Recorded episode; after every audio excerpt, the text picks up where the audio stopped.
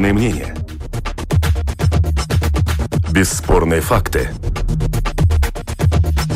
Неоспоримое право на дискуссию. Это «Открытый вопрос» на Латвийском радио 4.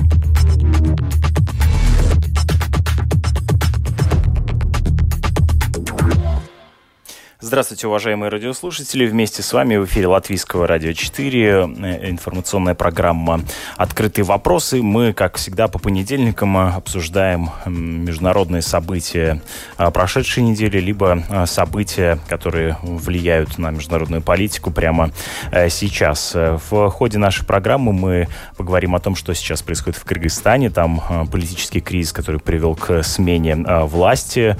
В том числе поговорим и о том, что происходит происходит сейчас в Беларуси, так как э, Александр Лукашенко встретился с представителями оппозиции. Правда, произошло это в очень таком своеобразном странном формате в э, СИЗО. А, он собрал лидеров оппозиции, собственно, э, их таким образом признав за столом переговоров. И начнем мы нашу программу с обсуждения того, что происходит в непризнанной республике Нагорный Карабах. Дело в том, что в пятницу Армения и Азербайджан при посредничестве России договорились о гуманитарном прекращении огня, однако, э, кажется, это э, мирное положение там не настало, и боевые действия продолжаются, и тут же эта договоренность о перемирии была нарушена. О том, что сейчас происходит э, в Нагорном Карабахе, мы будем говорить с нашими экспертами. Вместе с нами институт, э, исследователь Института внешней политики Артур Быков. Здравствуйте. Здравствуйте. А также э, журналист, э, международный обозреватель Латвийского радио Эдвард Слынинч. Здравствуйте. Добрый день. Итак, э, несколько слов о том, э, о чем должны были договориться э, при посредничестве на России, Армении и Азербайджан. Предполагалось, что стороны во время перемирия получат возможность вывести тела своих солдат с поля боя, потом попробуют начать более серьезные уже дипломатические переговоры, но, кажется, этого не произошло. В чем причина? Зачем нужна была эта встреча, если тут же было нарушено соглашение о вот этом перемирии? Как вам кажется, господин Мыков? В первую очередь, я думаю, что эта встреча была нужна для того, чтобы ну, хоть как-то попытаться нормализовать хоть сколько-то ситуацию, хоть как-то ее утихомирить, хоть как-то ее успокоить. К сожалению, судя по всему, не удалось этого достичь, поскольку обе стороны буквально сразу же, через несколько часов, начали обвинять о том, что снова возобновились боевые действия, начали обвинять друг друга в том, что эти военные действия возобновились. В принципе, это более или менее ожидалось, потому что, как правило, такие перемирия долго не держатся. Но они, в первую очередь, необходимы как такой первый шаг для того, чтобы хоть сколько хоть сколько-то ситуацию нормализовать, обстановку улучшить, выяснить, э, точки соприкосновения, найти их, и впоследствии возможность этих точек соприкосновения как-то отталкиваться. В принципе, я считаю, как какой-то первый шаг это очень хорошо, потому что, ну, мы в Латвии здесь очевидно, наверное, бы хотели того, чтобы мир установился на Горном Карабахе, и чтобы мирные жители не погибали. Я думаю, что и страны так называемые стейкхолдеры, да, заинтересованы в этом немногим меньше, а именно Франция, именно Россия, Соединенные Штаты Америки, они точно в этом заинтересованы немногим меньше, чем мы здесь в Латвии. Поэтому как первый шаг, в принципе, я бы это смотрел, на это смотрел как, пози, как, как на позитивный шаг. Да, но при этом это сопровождалось, вот эти переговоры сопровождались довольно резкими а, заявлениями а, с обеих сторон. Ну, в частности, в это же буквально время президент Азербайджанской республики Ильхам Алиев обратился к народу, и его обращение, оно было ну, в общем, довольно а, а, агрессивным, да, и очень четким, да. А, вот несколько слов я зачитаю оттуда. Дорогие соотечественники, сегодня победоносная азербайджанская армия освободила от оккупации несколько населенных пунктов. Сердечно поздравляю весь азербайджанский народ по этому случаю. Освобождение от оккупации э, упомянутых сел – историческая победа. Ну вот э, при этом э, да, бои продолжаются, перемирием, кажется, даже и не пахнет. Господин Лыниш, э, какова позиция э, Азербайджана на вот по вашему анализу, а, до а, какого а, до, до какого итога, до какой цели сейчас добивается Азербайджан? Полного установления контроля над территорией Нагорный Карабах? Я в этом немного сомневаюсь, э, потому что, да, конечно, э, с одной стороны, правительство Азербайджана и господин Алиев должен, должен придерживаться той позиции и позы, что цель, целью является с точки зрения Азербайджана освобождение Нагорного Карабаха, э, или, как это называется в, э, в самом Нагорном Карабахе и в Армении, республике, республике Арцах. Но э, если мы представляем эту ситуацию, то да, де юре это выглядит как освобождение незаконно захваченной Ар а, Армении азербайджанской территории. Де-факто, если э, действительно случилось бы то, что азербайджанские вооруженные силы взяли под свой контроль этот регион, э, то это была бы оккупация. Потому что жители этого, этой территории – это армяне, э, которые, в основном армяне, которые, конечно, не хотят там видеть э, азербайджанскую власть, э, которые не считают это территорией Азербайджана ни в коем смысле. И, и ну, то есть э, со всеми прелестями оккупационной системы. Подождите, а почему это не будет называться реинтеграцией, как в случае, например, с востоком Украины? И в случае, если да, не, провозглашены непризнанные республики повторюсь, ЛНР и ДНР. Повторюсь, в республиках ЛНР, так называемых республиках ЛНР и ДНР, население Э, во всяком случае, в своем большинстве, во всяком случае, на момент э, российской агрессии против Украины и э, образования этих республик поддерживала там, так сказать, эти, эти образования. Не знаю, как, как сейчас, но во всяком случае там был некоторый оплот для этих событий, Э, в, в лице местного населения. Uh-huh. В том, э, а повторюсь, в республике Арцах никакой поддержки азербайджанской власти нет и быть не может. То есть там, если, если там установится азербайджанский оккупационный режим, можно предполагать, что придется считаться с возможностью вооруженного сопротивления – Э, я бы даже, так сказать, применил здесь бы э, термин партизанского движения э, в этой территории. Ну, то есть это, опять же, долгосрочный процесс потерь как, как жизни азербайджанских военнослужащих, так и материальных потерь, конечно. И тут возникает вопрос, насколько азербайджанское население Э, общество Азербайджана э, готово э, на такие жертвы, ну, так сказать, получать оттуда груз 200 и...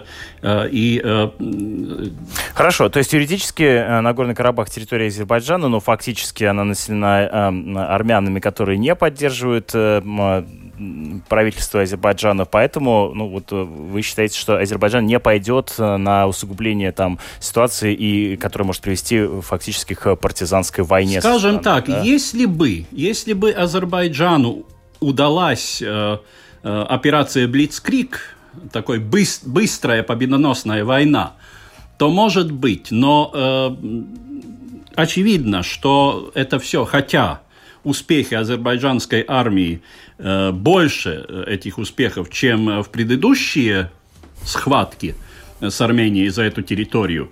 Э, но все-таки, ну, это, это не является, так сказать, победоносной войной. Потери уже с обеих сторон, в том числе потери гражданского азербайджанского населения.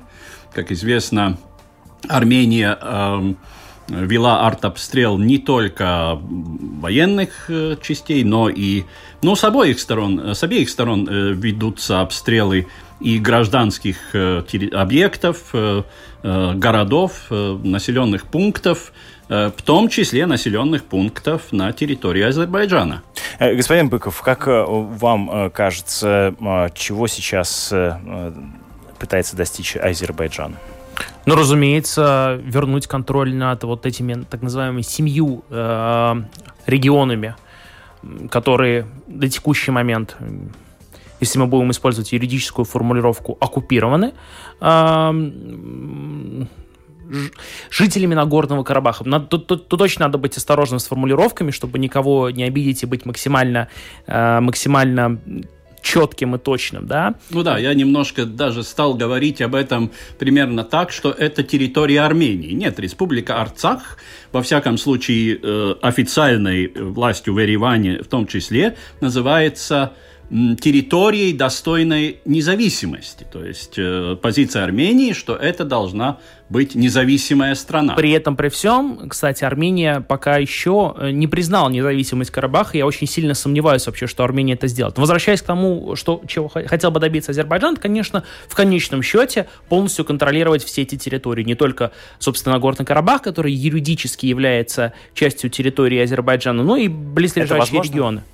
Сейчас? Сейчас точно нет. Точно. Я очень сильно сомневаюсь, что это возможно, просто в силу того, что будет постоянное сопротивление как со стороны жителей Нагорного Карабаха, так и со стороны Армении, которая поддерживает Нагорный Карабах, не только, собственно, э, и здесь очень важно упомянуть, не только, собственно, какими-то э, воен, не, только, не только военная поддержка, но и гуманитарная помощь. Она в таких ситуациях очень необходима, потому что ничто не мешает условному Азербайджану ну, попытаться отрезать как-то Нагорный Карабах, э, лишить, взять его, грубо говоря, в осаждение, лишить его всяческой гуманитарной поддержки, поддержки не только, а эта гуманитарная поддержка поступает в больших объемах со стороны Армении. Это довольно-таки важно в контексте войны. Плюс, возвращаясь к тому, что сказал Алиев, здесь очень важно разделять внутреннюю политику и внешнюю политику.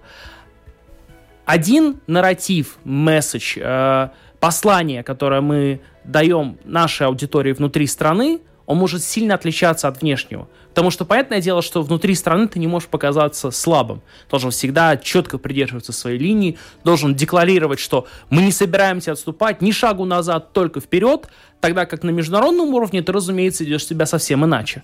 Поэтому здесь нельзя смотреть исключительно только на то, что вот сказал э, Алиев внутри своей страны. Надо смотреть еще и на внешнюю политику. Нельзя одно от другого отделять и только на основании внутренних слов, внутренней политики делать какие-то выводы. А, что касается а, позиции Армении по этому вопросу, да, мы ее начали обсуждать. В 9 октября также, да, в тот момент, пока проходила встреча в Москве между министрами иностранных дел России, Азербайджана и Армении, а, премьер-министр России А, Михаил Мишустин побывал с визитом в Ереване и встретился с премьер-министром а, Армении Николой Пашиняном. Вот что заявил Пашинян а, на его обращение. Давайте послушаем буквально небольшой фрагмент. Наш народ сплочен как никогда и полон решимости отстоять свою свободу и независимость. Мы верны принципу мирного урегулирования Нагорно-Карабахского конфликта и готовы к возобновлению мирного процесса в соответствии с заявлениями, сделанными в последние несколько дней президентами и министрами иностранных дел стран сопредседателей Минской группы ОБСЕ. Как вы понимаете, это для нас судьбоносная тема, и я обязательно хотел поделиться с вами информацией о тех драматических событиях, которые сейчас происходят в нашем неспокойном регионе. Премьер-министр Никола Пашинян да, а, провел встречу с э, премьер-министром Российской Федерации. Ну, вот он заявил, только что вы слышали, о готовности отстаивать свою свободу и независимость. Э, что в данном случае имеется в виду? Э, насколько готова Армения к полномасштабной войне с Азербайджаном? Ну, наверное, тут мы опять же должны, как уже коллега отметил, разделять внутренний э, дискурс внутреннего потребления и э, дискурс, так сказать, экспортный. Но тут, э, скажем так, э, что-то из э, внутреннего дискурса проскользнуло э, во внешнеполитический. Э, с одной стороны, конечно, я думаю, я думаю, что э, во всяком случае общество в Армении – Э, более готова э, к, э, к противостоянию Азербайджану, но, конечно, как отмечают международные обозреватели, ни одна из сторон не готова к длительной полномасштабной войне. Ну, над Ереваном уже летали азербайджанские дроны в качестве... Ну, лет, э, летали, э, и, и, как я уже говорил, э, армянские снаряды приземлялись в Гиндже, э, втором по, по величине городе, Азерб... Э, городе Азербайджана. Э, но, тем не менее, э, и надо понимать, что э, с раз, э, в случае э, раз, э, развертывания этого конфликта, эскал, эскалации, э, конечно, эм, э, в разы увеличится давление, э, международное давление, потому что, ну, конечно, э, в современном мире э, никто э, не остается равнодушным к ситуации гражданского населения. Э, эскалация конфликта чревата э, огромным потоком беженцев, ну, наверное, ну, скажем, не огромным по сравнению с масштабами, скажем, потоков беженцев из э, Сирии, но э, достаточно, это де десятки тысяч, можно предполагать, десятки тысяч человек, э, с которыми, э, ну, так сказать, что-то надо будет делать международному сообществу.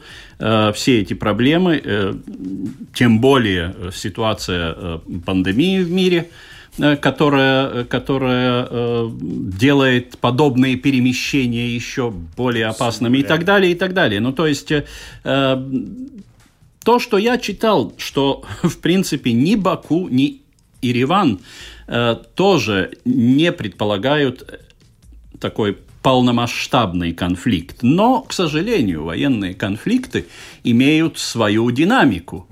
И бывают случаи, когда никто вроде бы не хочет, но э, конфликт, эскалир, э, э, эскаляция конфликта происходит, э, ну, в случае череды, скажем, неблагоприятных совпадений. Ну, мы помним, э, так сказать, начало Первой мировой войны, когда вроде бы никто не хотел этой войны, а она развернулась и стала страшным, э, страшным переломным моментом в истории человечества. Э, господин Быков, ваш прогноз? Чтобы... Ох, э, к сожалению, дома я оставил свой э, хрустальный шар, э, в котором у меня все мои прогнозы хранятся. Э, я, возможно, выдаю желаемое за действительное. И мне очень хочется, чтобы конфликт деэскалировался и в известном смысле э, вернулся к тому, что было до того. Ну, то бишь, э, до того, как э, случилась очередная эскалация. В принципе, история в известном смысле на моей стороне. Мы видели эти эскалации не раз и не два, и мы видели, что это всегда возвращалось на круги своя. Но все-таки не такие длительные, уже более двух недель. Да, с одной стороны так и есть, плюс и вроде бы и ресурсы более серьезные задействованы, и более масштабные действия и так далее и тому подобное. С другой стороны, у нас опять 16 год, четырехдневная война, тоже была относительно масштабная, тогда тоже говорили, вот, мол, сейчас или никогда. Мне хочется думать, что, скорее всего, будет э, конечном счете деэскалация. Я не могу сказать, насколько она скоро наступит. Хочется верить, что она наступит как можно скорее, опять же, потому что не хочется жертв со стороны мирного населения. Плюс ко всему прочему, какой еще фактор надо учитывать, да? Э, вот господин Ильич упомянул э, пандемию COVID-19. Его влияние, влияние пандемии и влияние его вируса на на внутреннюю политику обеих стран очень серьезная, в том числе и на, экономические, э, на, на экономику обеих стран. Поскольку экономическая ситуация, ну, заметно ухудшилась в обеих странах, да, да ресурсы не бесконечны. Вы не можете воевать тогда, когда у вас нету за пазухой э, бесконечного ввоза золота. Не получится. В определенный момент вы должны остановиться. Просто в силу того, что вам нужно э, детей кормить, э, матерей кормить и так далее и тому подобное. Это все нужно учитывать. Поэтому бесконечно длиться не может. Ну, тут мы еще э, не дошли, скажем, до одного фактора, и это фактор Турции. Я думаю, mm-hmm. это да. ответ на то, почему этот конфликт э, более длительный, более масштабный, э, с большим вкладом туда средств, это то, что Турция изменилась коренным образом за последние десятилетия, изменила свою внешнюю политику да. в сторону региональной э, сверхдержавы. Э, государство, которое распространяет э, свое влияние и Азербайджан является одним из главных направлений в силу этнического, этнической близости турок и азеров. И вот, э, это дает кураж э, господину Алиеву и азербайджанским, э, азербайджанской элите, но я думаю, и этого ресурса будет достаточно только для того, чтобы этот конфликт конфликт стал более длительным, может быть, чем прежний. Это может продлиться даже да. месяц. Я бы, кстати, продолжил эту мысль, потому что эм, желание Турции э, установить свое доминирование э, в Кавказском регионе, оно понятно и видно, но его и не получится отчасти установить, потому что у нас есть другой очень важный игрок, это Россия, которая точно так же хочет сохранять свое влияние э, если мы уже говорим с позиции России, в Закавказье, как, как, как там это видят, да, и это, безусловно, регион особого интереса у России. И банально просто не получится Турции там развернуться. Как только Турция захочет значительно увеличить свое влияние, моментально туда придет Россия, это влияние постарается ограничить. Поэтому мы находимся в ситуации, когда вроде бы не очень приятная, особенно для жителей Латвии, борьба двух э, больших стран, больших держав за влияние вот э, в небольшом регионе и за вот этот контроль над маленькими странами – в известном смысле приводит к тому, что конфликт, скорее всего, из этого деэскалируется. Ну, то есть, как только Турция захочет слишком сильно увеличить свое влияние, придет Россия, это влияние постарается это, ограничить. Это, это механизм уже э, имеет, я бы сказал, тысячелетнюю историю. Да, увы, и маленькие страны вообще образуются как раз на стыке зон влияния больших государств, там, где большие государства, ни, одна, ни одно большое государство не может установить полный контроль. И, кстати, не забудем еще третьего регионального игрока, это Иран. Э, Иран имеет Иран. исторические связи с Азербайджаном и религиозные э, потому что и иранцы, и азеры, в основном те, которые религиозны, которые мусульмане, это мусульмане-шииты. Да. Э, и э, в этом смысле, э, когда говорится, что вот Турция сделает Азербайджан, скажем, своей, своим вассальным государством, ну, тоже очень проблемно, потому что турки – это мусульмане-сунниты, азербайджанцы – мусульмане-шииты, и этот фактор, он не на переднем плане, но если, так сказать, учесть присутствие Ирана – и связи, религиозные связи Ирана с соседними шиитскими э, народами, населением, э, то этот фактор тоже имеет свое значение. Э, спасибо за этот э, комментарий. Будем э, продолжать следить за тем, что происходит на Горном Карабахе, в военном противостоянии между Азербайджаном и Арменией, и за тем, как там будет развиваться ситуация. Также вернемся к обсуждению этой темы в других информационных программах. И есть у меня подозрение, что и через неделю эта тема тоже окажется в, будет обсуждаться в ходе нашего очередного выпуска «Открытого вопроса». 12 часов и 34 минуты точное время. Мы продолжаем. Это «Открытый вопрос» на Латвийском радио 4. Исследователь Института внешней политики а, Латвии Артур Быков и а, журналист, а, международный обозреватель латвийского радио Эдвард Слыниниш вместе с нами в этой студии. Мы продолжаем обсуждать основные мировые новости. Александр Лукашенко встретился на прошлой неделе с лидерами оппозиции. Он провел эту встречу в субботу. По его словам, это было необходимо для того, чтобы услышать мнение мнение всех. При этом место для переговоров э, э, довольно необычное, поскольку практически все оппозиционные политики в стране находятся в заключении, то и прошла эта встреча э, в СИЗО КГБ Беларуси. Давайте послушаем. Есть небольшая запись, как Александр Лукашенко открывает эту встречу. Страна живет под лозунгом «Даешь диалог, я подумал о том, что, исходя из упреку ваших сторонников, э, что самые радикальные предложения по всем вопросам, не надо зацикливаться только на Конституции. Половина, насколько я понимаю, здесь юристы, и прекрасно понимают, что э, Конституцию на улице не напишешь. Я на это смотрю шире, пытаюсь убедить э, не только ваших сторонников, но и все общество в том, что на проблему надо смотреть шире. А, ну вот Конституцию на улице не напишешь, заявил а, Лукашенко. А, что вы вообще думаете об этой встрече, которая состоялась вот в тех условиях, в которых состоялась? Можно ли ее считать? Э, что это было такое?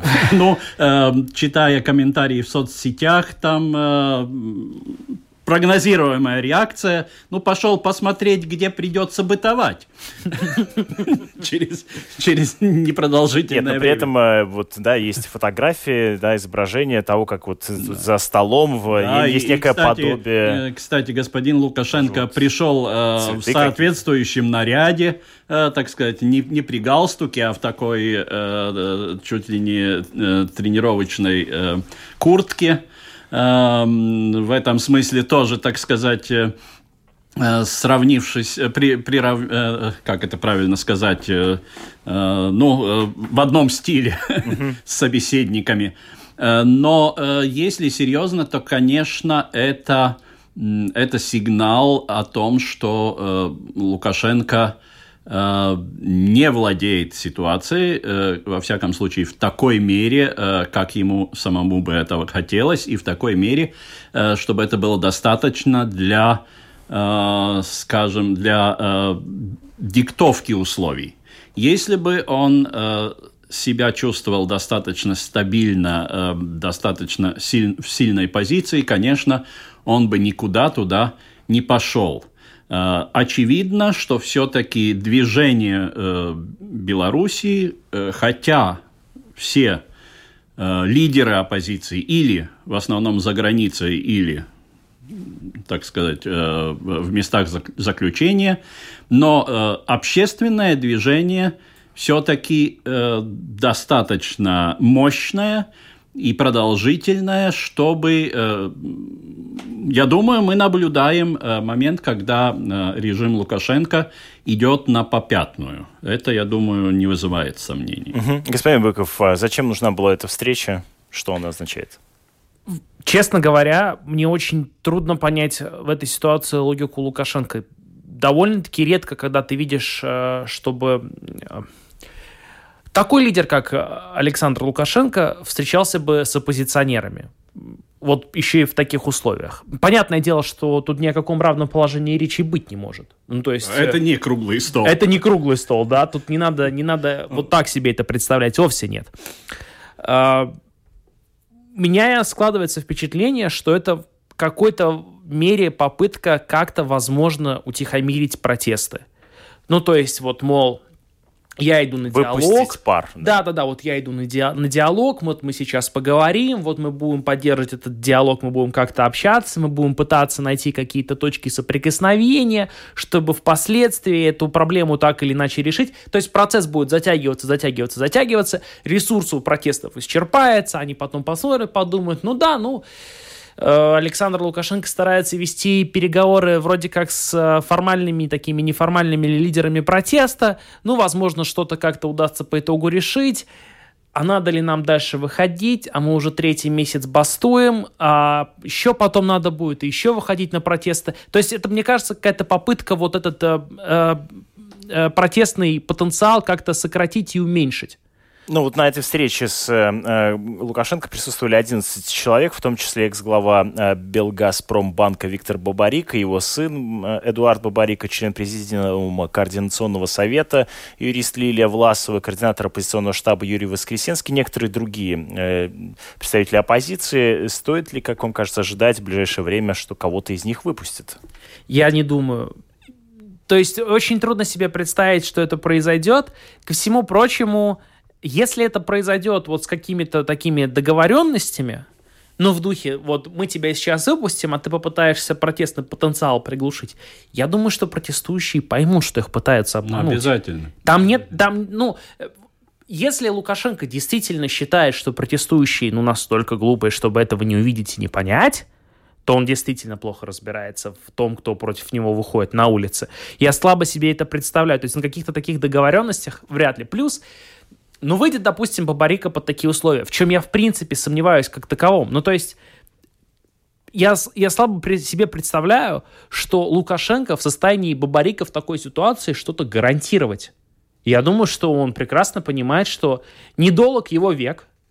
Бабарика, скорее всего, после того, как Лукашенко так или иначе э, власть потеряет, будет претендовать на первый пост.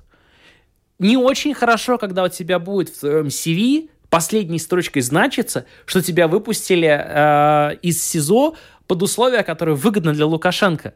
В такой ситуации ты вряд ли будешь на коне. Скорее всего, нет. Поэтому я думаю, что и он не совсем согласится. Он может наверняка пересидеть год-два, я не думаю, что, я не думаю, что для, для него это какая-то смертельная опасность. Я думаю, что он, он выдержит при всем, при том, что я полагаю, что условия далеко от идеаль, далеки от идеальных. Но я думаю, что он это в состоянии пережить, а потом выйдет и будет э, вполне себе претендовать на пост президента. Что, в принципе, он и так делал до. То есть э, по всем таким сколько, хоть сколько-то независимым вопросам среди вот э, оппозиционеров он выглядел наиболее... Э, весомым кандидатом. Да, да, наиболее весомым кандидатом. Ну, во всех отношениях, понятное дело. Человек длительное время возглавлял один из крупнейших банков в Беларуси. Опыт, да. опыт статус, он очень много делал для искусства белорусского и так далее и тому подобное. Я думаю, что он очень бы не захотел расстаться с этими возможностями. Да, на встрече не присутствовал э, Сергей Тихановский, э, муж э, Светланы Тихановской, которая стала основным соперником Лукашенко на вот августовских президентских выборах, э, но э, как раз в этот же день, пока проходила встреча, ей позволили поговорить с собственным мужем. Этот разговор есть, да, его небольшая, небольшой фрагмент. Вот я предлагаю его послушать и обсудить некоторые его заявления.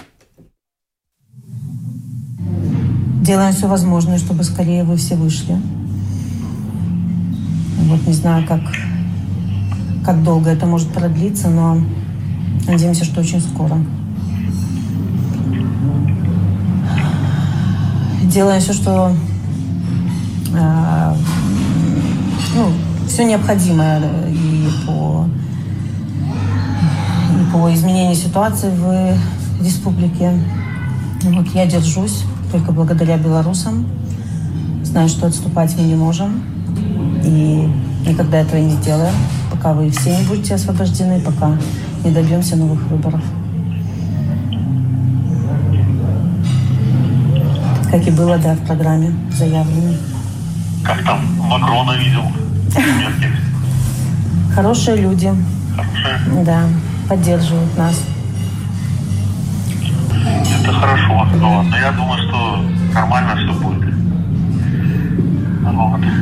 Я тоже так думаю. Может быть, тебя уже где-то встречать? Нет. Нет.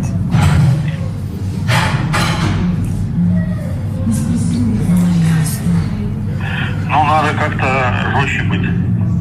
Жестче? Я переживаю просто за всех, кто ну, там в тюрьме находится, знаешь, жестче быть, но чтобы на вас это всех не отразилось. Но, значит, будем жестче.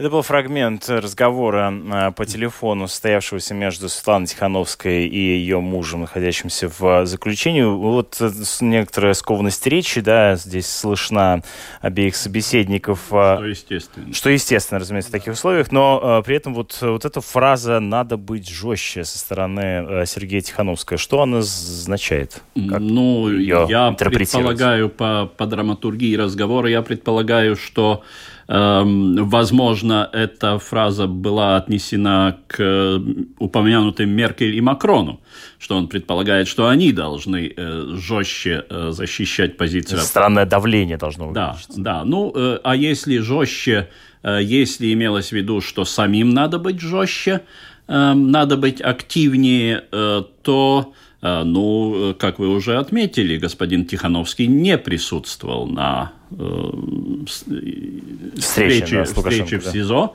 Да. Возможно, не присутствовал по своему, э, по своей воле, а, то есть отказался. Э, это вполне, я это вполне допускаю.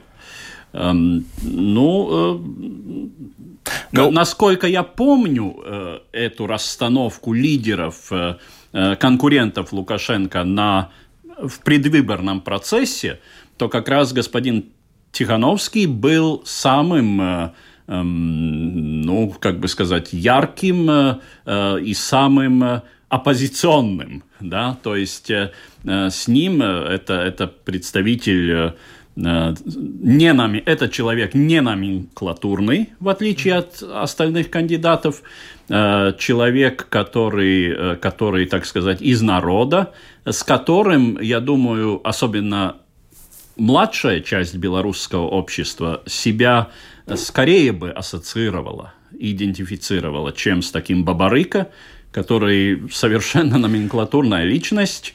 А, и, а, ну, мы же все, наверное, читали эти допущения и сценарии возможные, что а может быть, это означает то, что э, Бабарыка уже назначен, тогда уже надо говорить в Кремле, назначен новым наместником в Беларуси, и эта встреча, в принципе, начало процесса передачи власти. Ну, это, конечно, э, это, конечно... Ну, одна из версий. Тео... Нет, но ну, это, это пока уровень теории заговора. Да, э, господин Быков, вот эта фраза «быть жестче», произнесенная в этом телефонном разговоре, она может привести к радикализации протестов в Беларуси, как вам кажется? Я думаю, что нет. Во-первых, мне кажется, что Ох, не нахожусь я в позиции, чтобы советовать, как нужно действовать белорусским протестующим, и боюсь, что я прозвучу сейчас так, поэтому это предостережение я не советую. Но мне кажется, что мирный протест, он все же поэффективнее будет, чем, а, чем такой вот а, не мир, чем, чем немерный, да, ожесточенный. Я думаю, что... Состояние с да, полицией. Да, да, да, я думаю, что Сергей Тихановский это тоже понимает. Возможно, эта жесткость, она была направлена на то, чтобы э, протестующие не сдавались угу. чтобы они продолжали выходить на улицы, чтобы, э, несмотря, на, несмотря ни на что, они продолжали бороться. Потому что здесь же ресурс исчерпывается с двух сторон. Понятное дело, что и полицейским, которые каждый раз там присутствуют, задерживают и так далее, что они тоже устают. Но не, фраза «не сдавайтесь» звучит Согласен, гораздо она бы, она бы звучала иначе. здесь совершенно. иначе, да. Спору нет. И поэтому тут трактовать можно по-разному. Может быть, действительно было в пользу, адресовано было Макрону и Меркель, вот как господин Ленич отметил. Я не исключаю. Но, скорее всего, это было адресовано в первую очередь протестующим. Быть жестче, ну, опять же, возможно, я выдаю желаемое за действительное. И мне действительно хочется да. думать, что он имел в виду, что не надо сдаваться. Так... Понятно, что мы сейчас вчитываем, да, да смысл в эти мы... слова. Мы не да. понимаем. Это, этот разговор вообще, он настолько неестественный по своей сути. Да, он очень Когда супруги, да. э, находящиеся в такой такой ситуации разговаривают при записи, при неизбежно посторонних ушах с, э, с, с обеих сторон. сторон да, да. Э, ну, это, это ненормальный разговор двух э, двух близких друг другу людей. Да, хочется, конечно, верить, что они до этого просто обсудили какие-то вопросы. Да, Банально Светлана да. спросила у Сергея, как он себя чувствует, и, как... и он спросил у нее. Потому что в противном случае действительно он выглядит несколько неестественно. Представьте себе вы. Нет, есть сообщение о том, что, что да, разговор гораздо больше, там да. обсуждались какие-то и личные естественно, семейные естественно. дела, но да, мы их трогать не будем. Естественно, что мы их трогать не будем. На самом деле, слава богу, потому что уж лезть э, в личные mm. отношения э, мужа и жены, мне кажется, довольно-таки неэтично с нашей стороны. Возвращаясь к вот этой фразе «жестче», все же полагаю, что, скорее всего, э, Тихановский имел в виду вот э, не сдаваться, держаться до последнего и так далее и тому подобное. Если же он призывал как-то радикализоваться, быть э, действительно переходить вот к, к фазе к фазе немирного протеста, ну, боюсь, что если он это делал, то я, мне кажется, что это скорее ошибка. Потому что мирный, мирный протест массовый мирный протест куда эффективнее, чем протесты немирные. Хотя бы с точки зрения того, скольких людей вы можете привлечь. Очевидно, что в этой ситуации немирного процесса да, и немирного протеста вы не можете задействовать, например, пожилых людей. Ну, в силу просто того, что они не будут в состоянии э, бороться с крепкими полицейскими. На это способны, как правило, здоровые э, мужики, ну, там, допустим, 25 до 40 лет. Остальная группа, она как бы выпадает из, этой, из, этой, из, этой, из этого сценария.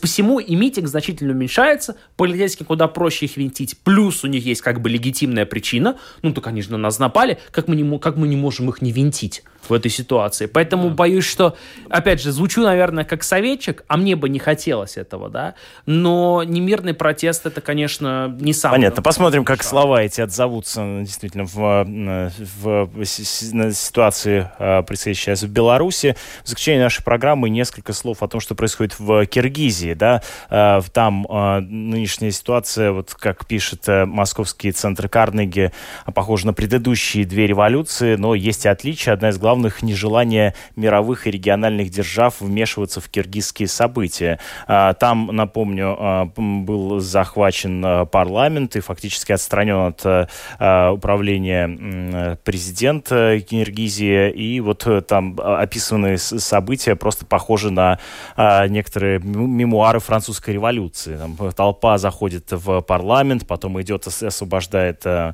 из э, тюрьмы э, лидера оппозиции и так далее. Что там происходит, по-вашему? Мне, мне кажется, вообще довольно-таки интересным изучать происходящее в Киргизии, просто в силу того, что это действительно не в первый раз происходит. У нас была э, революция тюльпанов в 2005 году, потом у нас сместили Бакиева, который пришел туда на место Акаева в 2010 году. Прошло 10 лет, у нас еще одна происходит такая э, революция, когда Джейнбекова смещают.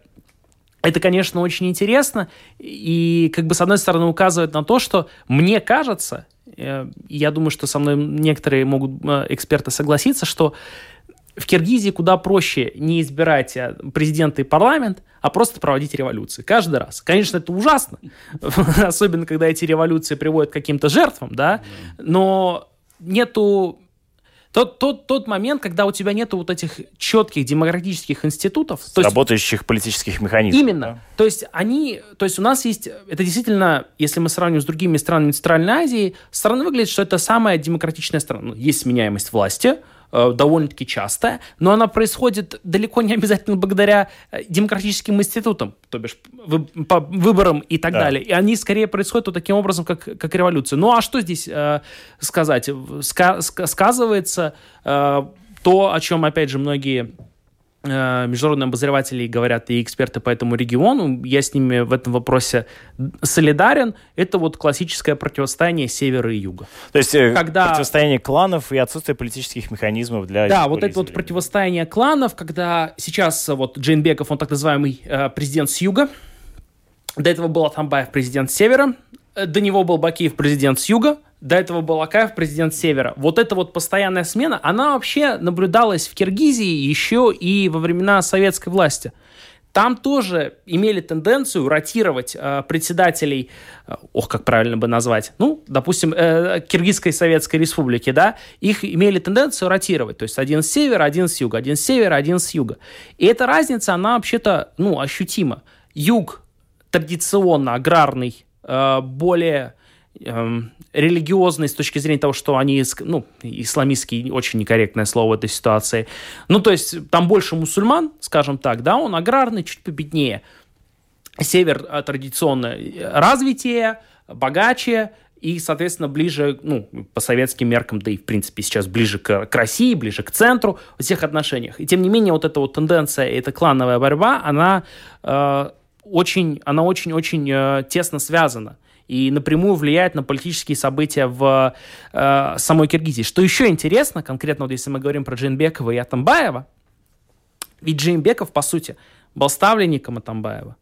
Когда Атамбаев ушел, да. э, он, ну, по большому счету, в принципе, э, предполагалось, что Джимбеков будет его протеже, что у них будут замечательные отношения, что, собственно, все интересы Атамбаева и тех людей, которые к нему приближены, будут учтены, но ничего подобного ситуация изменилась. То есть прошло два года, а Атамбаев себя нашел на скамейке подсудимых. Обнаружил себя. И обнаружил себя с 11-летним сроком. В СИЗО. То есть э, тоже этот фактор, он играет немаловажную роль по большому счету, довольно-таки крупный, крупный клан и крупную влиятельную семью Атамбаевых и его приближенных серьезно обидели и оскорбили, лишили денежных потоков. Разумеется, это повлияет на происходящие события. Так потому он, собственно, был одним из первых, кто по итогу был освобожден в этой ситуации. Потому что Разумеется, пришли э, те, которые были против результатов выборов, а по итогам парламентских выборов победили, по сути, все пропрезидентские партии. Они получили больше всего места в, пар- в парламенте. Следовательно, северяне были этим недовольны. Если мы, опять же, вот смотрим через призму этих кланов, да, понятное дело, что это не только так надо на это смотреть. И экономическая ситуация понятно, понятно, да. да. Ну. и борьба с коронавирусом, которая довольно-таки плохо идет в Киргизии во всех отношениях. Там свободные СМИ, мы можем много чего прочитать о том, как много пострадало от COVID-19. Uh, Надо даже еще иметь в виду, что э, многие киргизские мигранты, работающие в России, тоже пострадали, и они не смогли достаточно много средств вернуть вернуть, потоки сильно сократились. А мы знаем, что эти денежные перечисления для Киргизии очень важны. Они вернулись сюда тоже не удовлетворены. Много факторов, и вот эта да. спровоцированная ситуация пандемии, Очень, она да. с, Вот совокупность привела факторов привела к этому, да. да. Э, господин Владимирович, э, короткое дополнение, пожалуйста, если у вас есть по этой ситуации в, в, в Киргизии. Ну, что я могу добавить? Э, Киргизия – это типичный случай э, в некоторых отношениях. Э, э, и прежде всего, если мы посмотрим на киргизский экспорт, то 43% э, в этом экспорте составляет золото. Э, и еще э, на важных позициях другие редкие металлы. И что характерно обычно в тех странах, где добывается золото, алмазы, э, другие разные ископаемые – также во многих случаях нефть и газ, э, население в этих странах бедное, нищее, э, находится, э, и Киргизия в этом отношении находится, по-моему, на последней позиции среди государств бывшей Советской и Средней Азии, то есть, что мы обычно сейчас называем Центральная Азия. И Э, с другой стороны, да, э, коллега очень правильно отметил, это соперничество юг-север, наверное, невозможность создать один доминирующий центр власти, э, как это произошло в соседних республиках, соседних государствах, вот сыграло свою роль, что там установилась эта зыбкая и очень с особенностями демократия – но она действительно вот с, с огромным трудом и болью но так она там существует, и кажется, что и будет существовать. То есть такое вот притягивание каната там продолжается, и, возможно, продолжится и да, в будущем. Власть да? за конкуренция за власть там довольно-таки постоянная, да. Спасибо вам большое за э, то, что приняли участие в сегодняшней программе. Вместе с нами э, были международный обозреватель латвийского радио Эдвард Слынинши и э, исследователь Института внешней политики Артур Быков. Э, вместе с вами в эфире латвийского радио 4 у микрофона был Роман Шмелев, за режиссерским пультом Уна Леймана, продюсер программы Валентина Артеменко. Оставайтесь с нами, впереди вас ждут новости через две минуты буквально.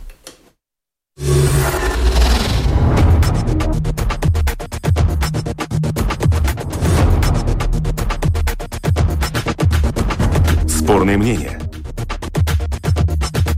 Бесспорные факты.